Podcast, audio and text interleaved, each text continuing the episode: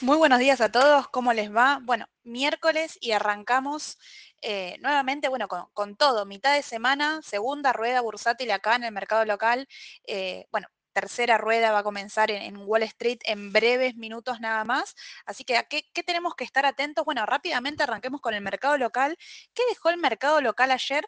Bueno, y un poquito, em, seguramente quien vio el cierre y no tuvo oportunidad de verlo durante el transcurso de la jornada, vio por ahí grandes caídas en Em, las acciones en pesos, como puede ser puntualmente la IPF, que ayer en pesos bajó un 6%. ¿Y a qué se debe esto? Bueno, porque pasa a precio también la jornada del lunes, esa jornada en donde no hubo mercado local, pero sí hubo mercado en Estados Unidos y los ADR tuvieron grandes variaciones. IPF puntualmente el lunes bajó más de un 4%.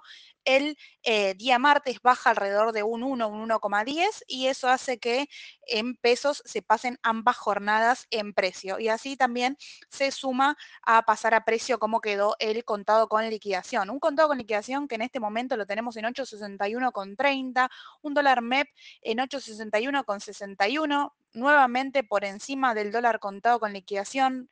Esto sí es, sigue siendo algo sorpresivo para nuestro país. Recuerden que el contado con liquidación es ese tipo de cambio que mide el, siempre lo, lo, nombraba yo como el peaje de estar fuera del riesgo local, cuánto es esa diferencia extra que tengo que pagar por estar fuera del riesgo argentino, es el contado con liquidación.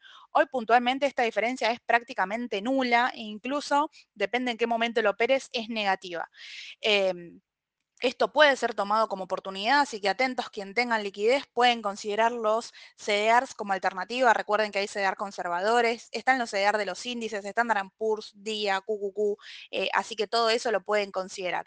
En cuanto a novedades puntuales, bueno, sabemos que quedan 11 días para el balotaje y las noticias van en torno a eso. Todos los rumores políticos van a ser claves y van a jugar una gran participación. El lunes tuvimos el pago del Fondo Monetario Internacional, era una fecha que ya estaba programada, pero bueno, el impacto eh, no tuvo, perdón, no tuvo gran impacto en el mercado en este caso y hoy tenemos el balance de Aluar. Toda esta semana vamos a tener cargada de balances. Hoy el balance de Aluar en, en la previa a la apertura Vino relativamente flojo, fue el comentario de Edu, que mañana lo va a analizar en detalle, pero es clave ver la jornada de hoy, primer día después de su presentación, para analizar los números a fondo. Recién están llegando de manera completa.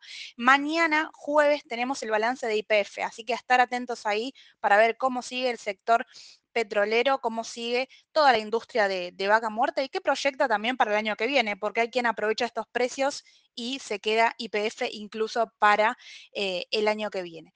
De parte del mercado internacional, bueno, hoy habla Powell, así que todos a estar atentos a las palabras de, Powell puntualmente.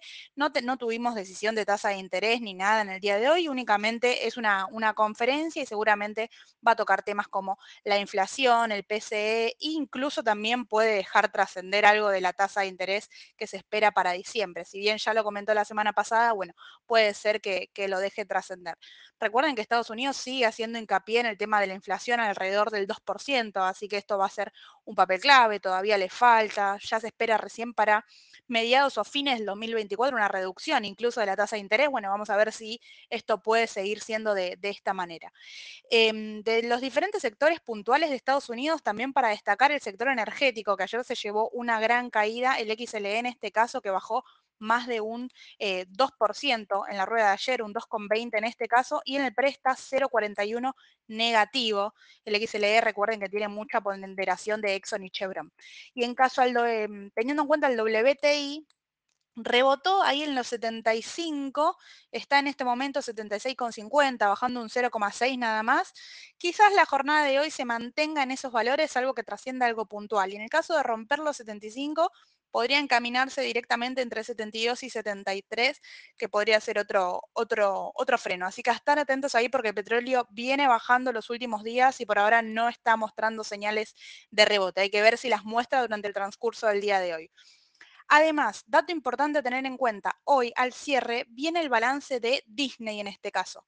¿Sí? Viene el balance de, de, Disney. Recuerden ayer, quien no tuvo oportunidad de verlo, lo pueden ver repetido. Sole y Edu estuvieron viendo su gráfico en detalle. Tiene un gráfico muy bajista donde puede ser oportunidad si empieza a sumar suscriptores por parte del, streaming y empieza a cambiar un poco la, la, tendencia del gráfico. En precios está en 84,50, pero recuerden que Disney llegó a un máximo de 200, 202 aproximadamente.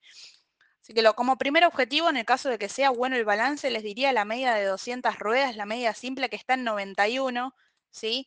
Y eh, hasta ahí tenemos exactamente, ya les digo en este momento, pero tenemos hasta la media de 200, casi un 10% de los precios actuales. ¿sí? Habría que ver si logra pasar los 85 y se encamina ahí.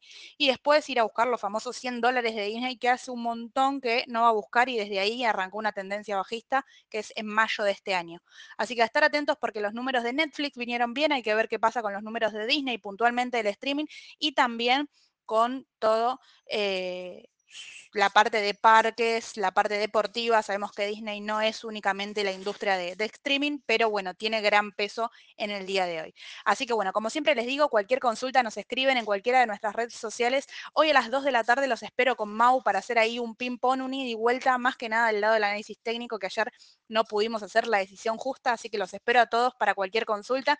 Si quieren que veamos algún papel en específico, ya nos lo pueden ir adelantando. Y bueno, que tengan una excelente jornada. Mañana con todas las mañanas de como siempre, con Sol y con Edu. Les mando un saludo. Hasta luego.